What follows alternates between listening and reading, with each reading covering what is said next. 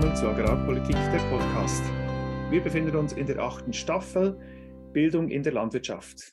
Mit verschiedenen Experten haben wir in den letzten drei Folgen darüber diskutiert, wie sich die Bildung in der Landwirtschaft entwickelt hat und welche Trends dabei berücksichtigt werden müssen. Heute möchten wir einen Blick aus der Landwirtschaft hinauswagen und etwas das Außenbild und die generellen Trends in der Berufsbildung diskutieren. Dazu ist unser Gast Nicole Meyer. Sie ist Ressortleiterin Bildung beim Arbeitgeberverband. Guten Tag, Frau Mayer. Herzlich willkommen bei uns im Podcast. Dankeschön, vielen Dank. Äh, für uns ist es wichtig, dass wir auch etwas das Außenbild ähm, von der Landwirtschaft erhalten, beziehungsweise generelle Trends in der Berufsbildung. Deshalb das Gespräch heute mit Ihnen.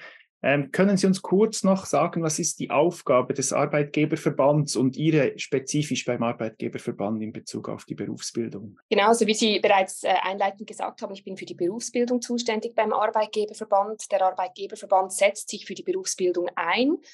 Äh, da haben wir eine Arbeitsteilung mit Economies, die sich eher für die Hochschulen und die Interessen der Wirtschaft in der Hochschulwelt auch einsetzen.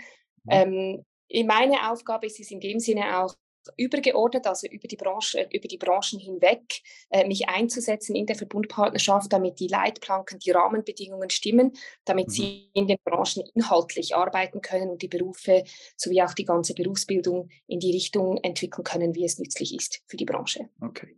Dann haben wir die richtige Gesprächspartnerin, um einen Außenblick zu erhalten. In den letzten Gesprächen im Podcast ist der Eindruck entstanden, dass die Landwirtschaft sehr spezifisch ist, sehr komplex und vielfältig und deshalb eine Revision, insbesondere in der Grundbildung, sehr anspruchsvoll ist.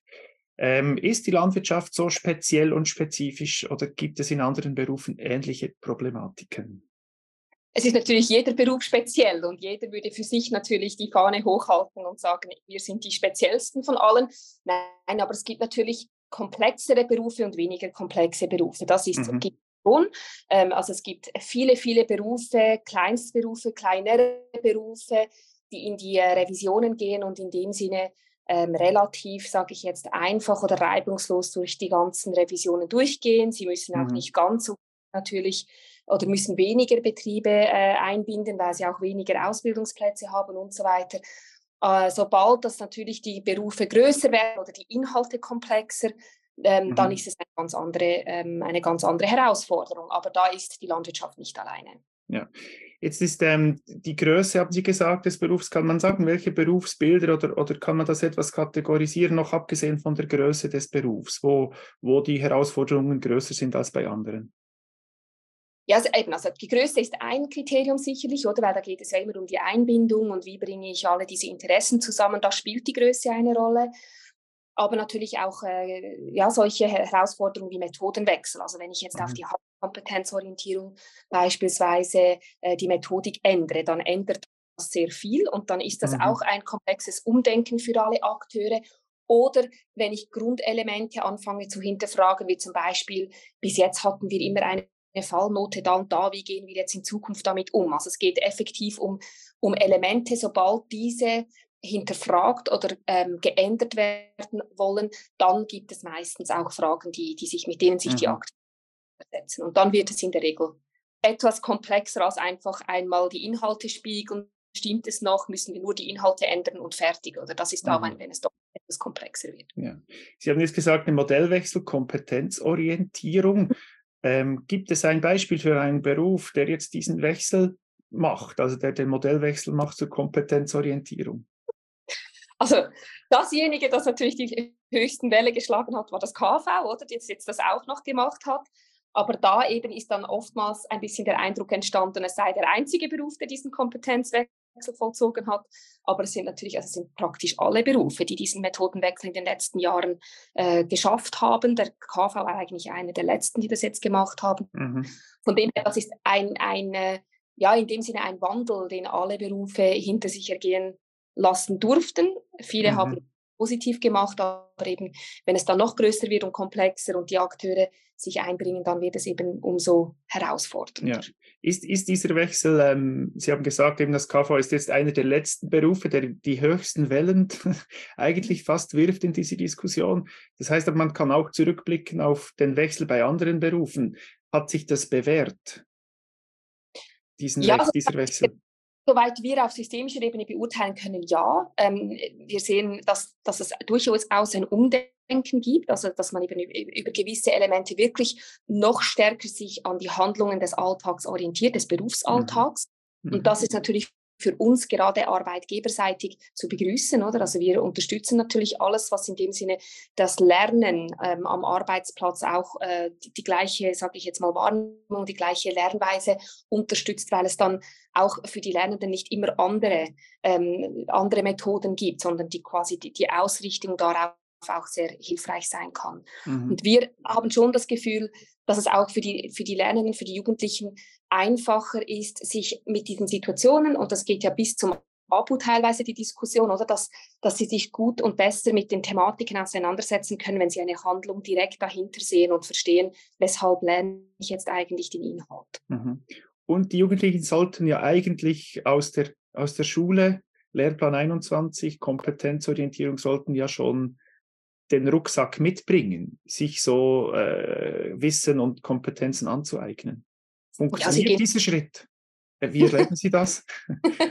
ja, also Sie gehen natürlich in diese Richtung, oder? Also ich meine ja. schon sehr ähm, also wir tun immer so, als ob das ganz, ganz neu ist und das es ja noch nie gegeben hat. Schlussendlich ist immer die Frage, wann fängt Kompetenzorientierung an und wo hört mhm. sie auf? Und das ist ja nicht so, dass es früher nie Kompetenzorientierung gab und sich Lehrpersonen noch nie Gedanken darüber gemacht haben. Mhm. Ähm, es verstärkt ein Thema und, und das merken, also ist, ist immer so gewesen, dass wenn wir den Jugendlichen quasi auch als, als Lehrperson äh, fächerübergreifende Projektarbeiten oder Thematiken mitgegeben haben, das immer ein Gewinn war. Mhm. Insofern, ja, ich denke, es liegt den Jugendlichen äh, und wir haben nie Rückmeldungen halten bei diesen Änderungen der, Hand, der, der, der Kompetenzorientierung, dass das jetzt irgendwie komplett falsch gelaufen ist. Und in der Regel ist das ein gutes Zeichen, weil wenn es bis zu uns hochkommt, dann ist es nicht.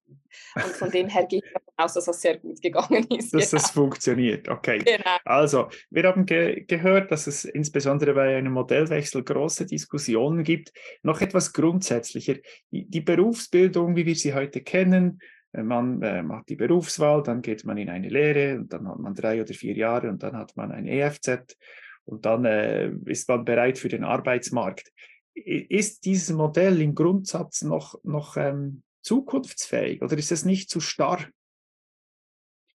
Ähm, ich, würde, ich würde es sogar anders sagen. Ich würde sagen, es ist unbedingt äh, zukunftsfähig, weil mhm. es hilft auch den Jugendlichen ähm, wirklich zu lernen, sich am Arbeitsplatz zu, weiterzuentwickeln. Also ich mhm. sage mir weniger Sorgen um das lebenslange Lernen wie viele anderen, weil ich das Gefühl habe, gerade in der Schweiz, wo wir Jugendlichen bereits lernen, im Betrieb zu lernen, mhm. ist das Weiterentwickeln und das Verständnis dafür, dass sich ein Betrieb weiterentwickelt und dass ich meine Kompetenzen auch weiterentwickeln muss, mhm. viel einfacher einfacher und verständlicher als in Ländern, wo schulisch vor allem auf Vorrat gelernt wird und dann gehe ich in die Arbeitswelt und dann muss ich zurück zur Bildungsstätte, um mich weiterzubilden. Also es mhm. ist von dem her finde ich absolut, die Gefahr, die wir mehr haben, ist, wie lange drehen die Räder, wenn es eben um Entwicklungsprozesse geht. Und ja. dort wir achten oder darauf Acht geben, dass diese Inhalte sich rasch, also den Anforderungen vom mhm. Arbeitsmarkt mhm. auch rasch äh, also diesen Gegebenheiten rasch auch irgendwo gerecht werden kann. Das macht mir mehr Sorgen, ähm, weil einfach die, die Ansprüche, sage ich jetzt, von den anderen Verbundpartnern nicht kleiner werden. Mhm. Und ich meine als Beispiel, wenn der Bund kommt und sagt, Nachhaltigkeit ist politisch sehr wichtig und, und, ja. und äh, Digitalisierung sowieso und das, also die Reihe wird immer länger, oder? Das mhm. heißt, all die Komponenten, die sie berücksichtigen müssen im Berufsentwicklungsprozess, wird größer. Ja. Die Kantone kommen und sagen, es ist alles auch Umsetzung, es muss alles funktionieren. Mhm. Und dort orte ich einfach die Gefahr, wenn es dann darum geht zu sagen, es darf sich nur so weit ändern, als dass die Profile der Lehrpersonen sich ja nicht ändern und ähm, quasi in diesem starren Umsetzungsschema bleiben muss mhm. ähm, und jeder Tag mehr oder weniger dann diskutiert wird und drei, vier, fünf Schlaufen braucht, das ist eine Gefahr, weil diese Schlaufen brauchen unglaublich viel Zeit. Mhm. Also das ist die größte Gefahr.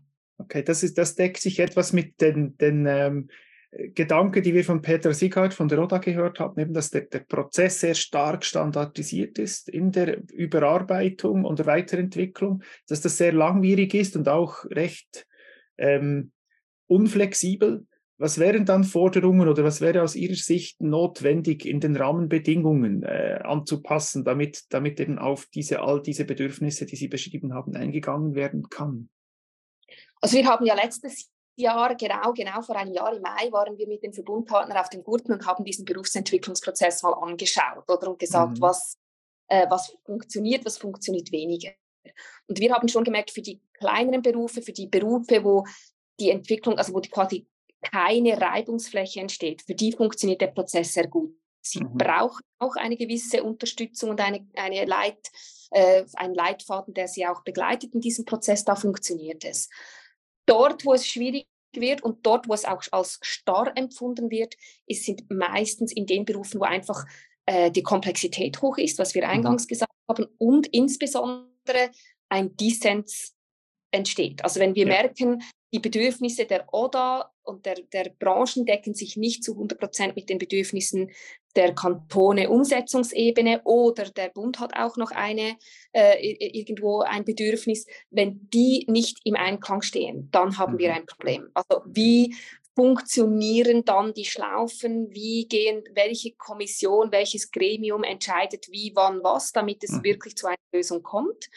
und es nicht einfach unglaublich lange geht, bis diese Lösung herbeigeführt werden kann. Oder? Ja. Das ist, dort orten wir quasi die größten, also wir als Arbeitgeberseitig, die größten Schwierigkeiten. Mhm. Okay. Also da ist das ist auch die Herausforderung, immer wieder auch die, die Systeme und Prozesse zu hinterfragen und auch zu optimieren. Weil die Geschwindigkeit, wenn ich das richtig höre, die nimmt zu und die Bedürfnisse nehmen zu und deshalb muss auch besser reagiert werden können. Genau, und die Rollen der oder wer entscheidet was wann. Ja, ja. In der Landwirtschaft ist die Diskussion im Moment auch sehr stark, oder bei den letzten Revisionen schon immer, äh, die Frage, wo, was muss eben in die Grundbildung und was ist Bestandteil der höheren Berufsbildung. Also diese Abgrenzungsfrage, ähm, in der Landwirtschaft akzentuiert sich das, weil oft die Frage schon ist, okay, ist das schon Betriebsleiterkompetenz, weil in der Landwirtschaft nach der absolvierten Grundbildung kann ein Betrieb geführt und es können Direktzahlungen bezogen werden. Das ist sicher speziell in der Landwirtschaft. Gibt es bei anderen Berufen, ist diese Diskussion auch so intensiv? Also was ist Teil der Grundbildung und was ist Teil der höheren Berufsbildung? Ja, das ist die, die berühmte Verortungsfrage, oder? Also mhm. welche Kompetenzen wann? Äh, absolut. Also es ist auch wünschenswert, dass, äh, dass sich die Branchen mit dem Gesamtbild auseinandersetzen und nicht quasi ausschließlich auf die berufliche Grundbildung, sondern sich effektiv damit auseinandersetzen, wohin gehen dann die Reisen, wie gehen die Wege weiter, was muss wann genau ähm, vermittelt werden. Ähm, das ist effektiv eine Frage, die viele umtreibt. Ja. Spannenderweise insbesondere ähm, auch neue Berufe, äh, weil, ja. weil, wir immer das Gefühl haben, sofort, wenn eine neue Kompetenz aufkommt, ja, das braucht einen neuen Beruf. Mhm. Und dann ist die zweite Frage immer, ja, aber ist es wirklich Grundbildungsstufe oder ist die Verortung an einem anderen Ort, oder? Und mhm. nein, also in dem Sinne, auch hier, die Diskussionen finden in vielen Berufen statt und tendenziell, oder, sehen wir schon, dass man möglichst viel oder immer mehr in die Grundbildung reinbringen will, oder?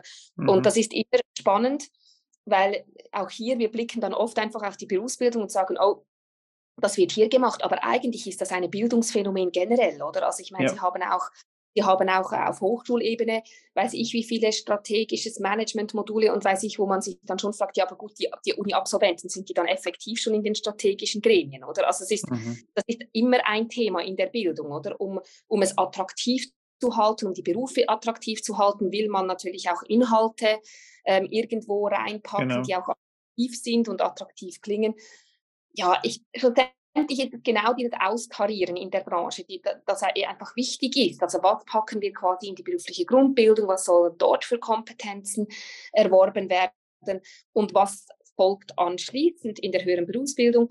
Und das ist halt, um den Bogen auch noch zu schließen, wieder die Frage des lebenslangen Lernen. Also äh, mhm. dieses Verstehen, ich muss es ja nicht alles jetzt auf Vorrat lernen, sondern ich kann eben auch ähm, mich immer wieder weiterentwickeln. Und da bin ich überzeugt, dass da haben wir eine Stärke in der Berufsbildung.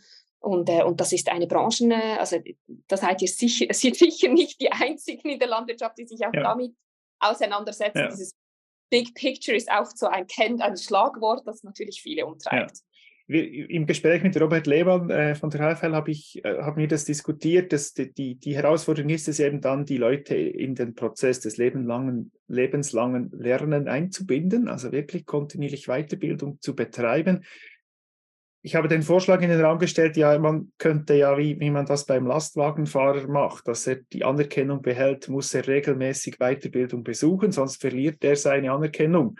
Also dass man ein EFZ aufzeigt, das immer wieder aufgefrischt werden muss und somit ein, ein gewisser Zwang zur Weiterbildung besteht. Wäre das ein Modell aus Sicht der Arbeitgeber, das auch äh, sinnvoll wäre? Schwierig, oder? Also ich meine, es ist ja schon so, dass wir aufpassen müssen, dass wir bei der Berufsbildung nicht immer mehr quasi Erwartungen hegen, als wir das bei den sonstigen Bildungsverläufen tun, oder? Also mhm. Äh, nichtsdestotrotz mit einem EFZ-Abschluss haben Sie einen Abschluss, der auch aufzeigt, dass Sie die Berufskompetenz haben.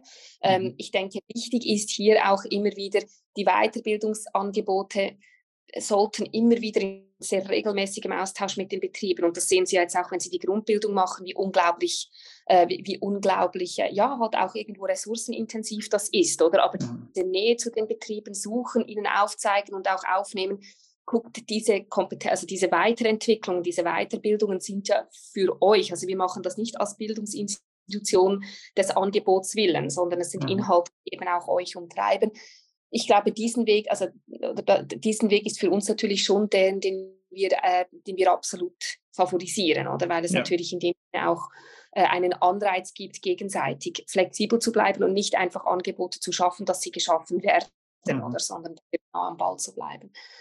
Aber ja, ich meine, schlussendlich ist es, äh, kann ich das schon ein bisschen nachvollziehen, oder? Also wenn ich das EFZ habe, einen eigenständigen Betrieb habe, dann habe ich irgendwann versuche ich mir das, das, selber anzueignen und sage, das schaffe ich auch selber, oder? Mhm. Ähm, das glaube ich ja irgendwo auch ein Stück weit verständlich, aber ich glaube, es es, das, das, das Wichtige ist, im Dialog zu bleiben, ja. mit dem Betrieb eng in Kontakt zu bleiben ähm, und dann äh, entsprechend auch ja, vielleicht auch Anreize zu schaffen. Da gibt es ja andere Möglichkeiten, auch äh, die entsprechenden äh, Teilnehmer hoffentlich dafür zu gewinnen, weiter, mhm. sich weiter. Also Anreize vor Zwang, äh, Motivation, ja. Äh, Verständnis aufzeigen. Ja. Okay. ähm, es, gibt ja, es gibt ja die Diskussion oder, oder um, um die, die Grundbildung und die, die, die Weiterbildung oder höhere Berufsbildung etwas stärker noch zu verschränken. In, in der Landwirtschaft kennen wir ja in der höheren Berufsbildung eine starke Modularität, äh, die geboten wird. Das nehme ich an, ist in anderen Berufen auch so, dass, dass die Modularität noch stärker in die Grundbildung einfließt und, und der Übergang von der Grundbildung in die höhere Berufsbildung dadurch noch besser gemacht wird. Ist das auch eine Diskussion, die läuft oder wie beurteilen Sie das? Ja, also wir haben die, die, die Diskussionen natürlich auch, oder es gibt ganz unterschiedliche Möglichkeiten.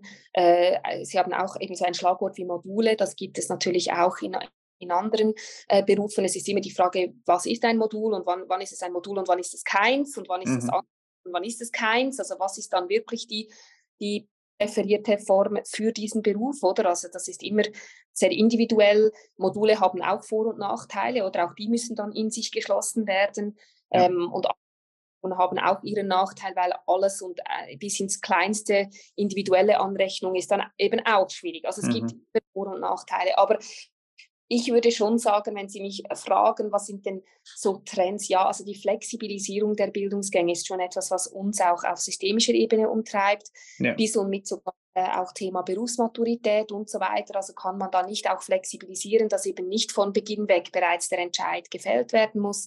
Mhm. Genauso wie für eine Berufsbildung. Also schafft man es, man es vielleicht sogar einzelne Elemente bereits vorzuziehen, um eben zu zeigen, hey, da geht es übrigens weiter, ihr könntet weitergehen. Mhm. Ähm, solche und, und, und, äh, und Möglichkeiten äh, sind absolut denkbar und, und durchaus auch im Gespräch. Mhm. Gibt es da auch schon Pilot? Also ich, ich habe im Hinterkopf mal, dass ich gehört habe, in der Informatik gibt es da sehr starke mhm. Bestrebungen, auch Pilotversuche, wo, wo schlussendlich gar nicht mehr ein, also ein Weg ist vorgezeichnet, aber es ist, was kann sein, dass das EFZ früher erreicht wird oder später, einfach nach Absolvierung der, der vorgegebenen Module. Und das kann dann drei Jahre oder fünf Jahre dauern. Ja gut, also eben, also da sind wir jetzt am, am Tun, oder? Also wie, wie einfach das ist, dann einfach sehr individuell, oder die Lehraufsicht spielt dann mhm. auch noch eine Rolle. Also wenn es um Lehrvertragsverlängerung, also Verlängerungen geht und wie lange darf eine Lehre sein, dann äh, haben da schon auch die, die Behörden, sage ich jetzt mal, ein Wörtchen mitzureden, weil sonst ist es ja dann, also wir wollen ja nicht, dass die Lehrverträge dann plötzlich zehn Jahre dauern oder ja. für den gleichen. Also es gibt ja dann immer in diesen Überlegungen auch gewisse Dafür gibt es ja die Verbundpartner, dass jeder quasi auch aufzeigt, dass sind die Interessen, auch die Arbeitnehmervertreter werden sich dort auch entsprechend äh, einbringen. Also es ist immer ein, ein Versuch, im, im gültigen Rahmen irgendwo eine Flexibilisierung herzukriegen und zu sagen, wie weit kann äh, oder soll, soll man eigentlich gehen. Ähm, es gibt verschiedene Bestrebungen, auch Betriebe, gerade im Informatikbereich, die am liebsten gar nicht schon am Anfang wüssten, welches EFZ die Lernenden erwerben, sondern ja. sie sollen das später machen, solche Sachen. Ja, es ist immer ein bisschen die Frage von allen Akteuren, was möchte der Jugendliche und auch die Eltern und auch das System schon bereits zu Beginn der, der Lehre quasi mhm. wissen und wollen und was kann dann während der Lehre noch äh, passieren, oder? Und das okay. sind sicher Gespräche, die spannend sind aber ich sage mal, die Tendenz im Sinne von, dass zumindest auch darüber geredet wird, wie kann man flexibilisieren, wo kann man flexibilisieren, wie weit gehen wir in der Flexibilisierung. Ich glaube, diese, diese Themen werden uns noch, noch eine Weile auf Trab halten und das ist auch mhm. gut so.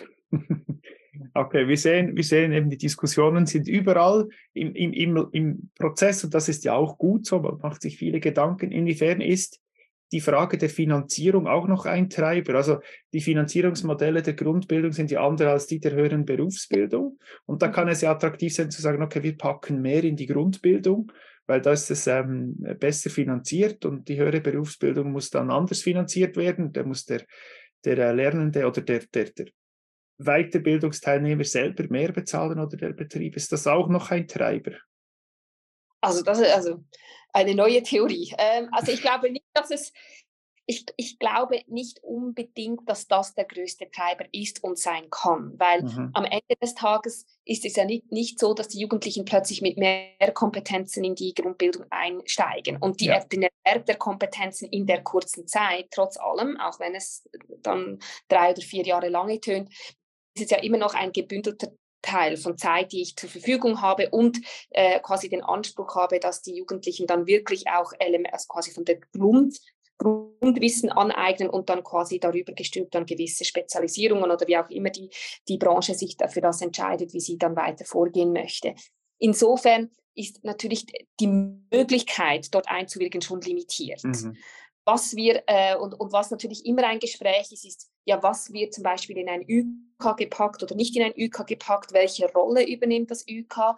Ähm, und, und dort sehen wir schon auch, also das wird nicht unendlich gehen. Also die, ja. die, die Betriebe auch, oder? In, dort in den Branchen, wo die Betriebe ihre quasi 80 Prozent auch tatsächlich finanzieren, auch die werden dann irgendwann sagen, ja, also ich meine, es kann ja dann nicht sein, dass mein Lernender immer auswärts oder in der Schule ist mhm. und nicht im Betrieb. Und die Kantone werden sagen, ja, wir sind nicht mehr bereit, diese zusätzlichen Tage zu finanzieren. Also wir haben ja. schon ein System, das so funktioniert, dass die Alarmglocken von den verschiedenen Akteuren dann während diesem Prozess kommen. Okay. Äh, Im ja. Optimalfall während den Diskussionen, oder? Und nicht bei der Anhörung, das sind so Schwierigkeiten. Äh, wo eben diese Elemente dann gegeneinander gestellt werden und diese Diskussionen laufen. Und von dem her sehe ich die Gefahr jetzt weniger, dass es ganze Bausteine quasi in die Grundbildung schaffen, die eigentlich von der Verortung her klar in die höhere Berufsbildung okay. gehören. Okay, also das System stellt auch da sicher, dass die Verteilung oder die, die Aufteilung eben äh, fair oder, oder korrekt auch gemacht wird. Wir sind schon fast am Ende des Gesprächs und ich habe jetzt noch eine Frage, die ähm, weniger gerade, die nicht so nahe am Thema ist, aber politisch im Moment aktuell und mich interessiert. Wie stehen Sie zu dem Thema Professional Bachelor, Professional Master? Ist das ein Hirngespinst der Politik oder ein guter Weg zur Stärkung der Berufsbildung? Hätte mich doch gewundert, wenn die Frage nicht kommt. äh, nein, also ich ehrlich gesagt denke ich, es ist, es ist in dem Sinne, oder was wir uns schon auch vor Augen halten müssen, ist die Realität, äh, wie, wie sich die Gesellschaft wandelt und welche Werte wichtig sind für die Gesellschaft, ob wir wollen oder nicht. Und was mir auffällt in den letzten zwei Jahren, wo ich mich intensiver mit dem Thema beschäftige, ist einfach, wie stark äh, insbesondere der, der MOS, also der Master of Advanced Studies, der nicht formal ist, also kein, ja. das ist kein Masterabschluss, aber bei, den, der, bei der Bevölkerung und bei der Gesellschaft enorm als solcher wahrgenommen wird. Also bei jedem Podium entweder eine Professorin oder eben äh, jemand aus der, äh, aus, aus der äh, Bevölkerung sonst, die sagen, ja, der, der, den Master, oder? Mhm. Und das mit dem meine ich den MAS.